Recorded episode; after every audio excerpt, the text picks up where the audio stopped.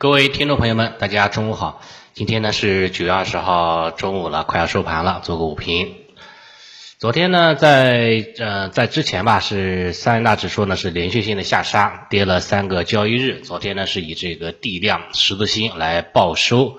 在早评当中呢，还对吧一度有有些怨气，对吧？那一度一度是这个有点这个骂大 A 是这个不争气哈，对吧？再不反弹，对吧？就要骂娘了。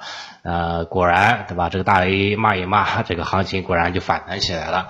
那表现的话呢，还行，对吧？到目前为止呢，几大指数哈还全部都是红盘来报收的啊，尤其是创指，创指呢在宁德时代，对吧？大涨的带动之下，今天呢是领涨各大指数的。昨天的话呢，就是缩量呈十字星探底到了这种通道线的下轨支撑之后，今天呢是迎来了反弹。不过呢，这种反弹哈还是没有持续性的，上方的压力位二四幺零这一线依然是非常非常沉重的啊，也是五日均线所在的这个位置。不出意外哈，这个冲高之后还是啊还是呢会回落的。沪指呢，今天表现就稍微差一点，对吧？沪指的话呢，昨天也是探底十字星之后，今天也是反弹了，但是上方三幺五零这一线，短期呢也很难形成有效的突破，所以在这个位置哈呢，估计哈呢，行情还会呢这个反复的震荡纠结，直到呢把这个均线哈给它磨平，由下跌趋势转化为横盘震荡，甚至说是转为小多头趋势的时候啊，这个时候呢，行情才会起来的。所以当下的这种行情呢，有反弹到压力位，像沪指三幺五零，对吧？创指二四幺零的这种情况之下，可以呢适当的做做 T 啊，降降成本还是有必要的，好吧？这是短线的方向。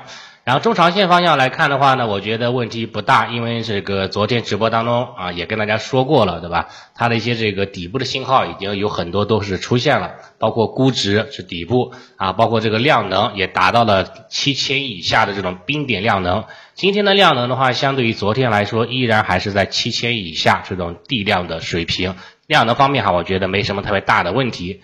经济层面哈也是在不断的这种回复当中，弱弱复苏的啊这种格局当中运行的，再加上什么呢？再加上这个股债利差，对吧？股债利差的话呢，目前来看已经是到了这种极值的附近了，到了这种两倍的标准差的这种上沿了。所以呢，从股债利差的角度来看哈，目前来说啊，它也是处于这样的一个中期的底部范围了。啊，只不过说话呢，这个短期哈，因为跌幅比较大了，这个破坏了技术形态，所以呢，需要这个时间来修复这种 K 线形态，来修复这种均线的形态啊，来来去熬一熬了。这个我觉得话呢，这个就是以时间换空间的一个过程，仅此而已，好吧？这是一个。然后板块方面的话呢，今天算算是普涨吧。对吧？只有少数这些板块是下跌的，像保险、银行这些大金融，对吧？航空、机场，对吧？像一些这个跨境支付啊这一类的啊，是出现了小幅度的下跌。这些方向的话呢，其实在前段时间还是比较的抗跌的。啊，今天的话呢，出现了这个补跌的一个动作，但是跌幅呢都不大啊，都在零点几个点，一个点不到啊，这样的一个跌幅的一个空间，是吧？说明的话呢，市场的这个这个这个情绪哈还是正常的啊，并不是那种是这种恐慌性的下杀的这种情况的。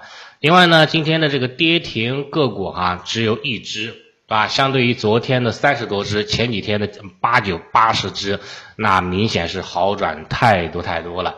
对吧？这个大跌七个点以上的也就一只啊。这个市场的情绪哈，已经从之前的前三天的这种恐慌情绪当中，逐渐的哈恢复啊理智了，这是一个好事情。领涨的方向呢，主要是前两天跌幅比较大的这些方向，比如说像赛道方向，对吧？今天的话呢是这个跌是反弹幅度是比较强的，什么汽车一体化了，汽车方向，对吧？新能源车。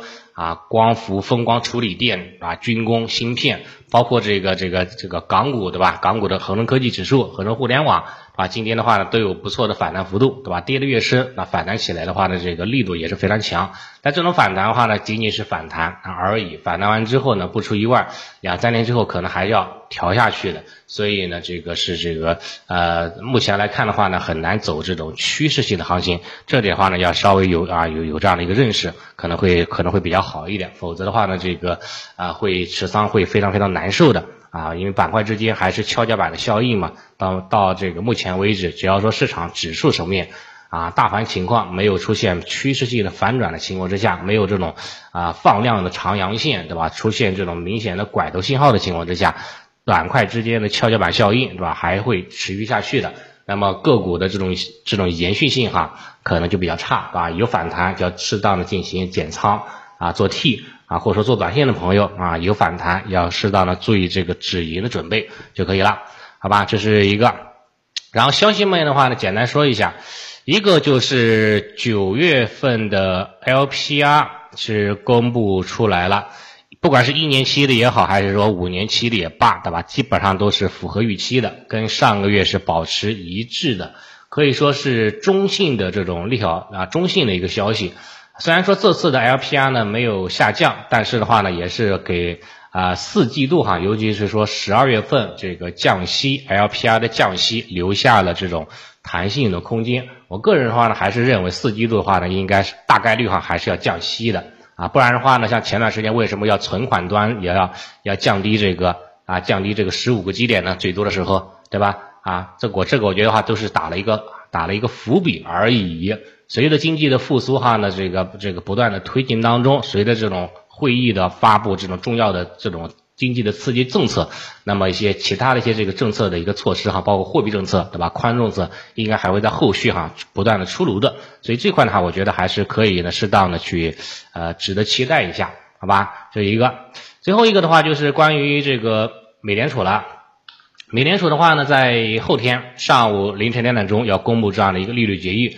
大概率是加七十五个基点啊，小概率是一百个基点啊，因为的话呢，美联储的话，它的这个自己的是高筑债台，所以呢，它是有利率上限的，一般认为是涨这个涨加息哈，加到四四点五个基点啊，这个四点五个百分点啊，基本就差不多了，所以呢，就是今年是强硬派的加息，鹰派加息，到了明年之后，对吧？明年之后的话呢，可能这种加息的力度哈将会大大的减缓。啊，这样的话呢，对于这个啊相关的这个政策哈，这个外围的风险会得到一定程度的一个缓解的，对于后市的大 A 的这种长中长期的这种这种反弹啦，啊这种反转了，我觉得话呢是有很大的一个帮助的，好吧，这是一个。好早盘情况的话呢，基本上就是这样，就先分享到这里了啊，谢谢大家。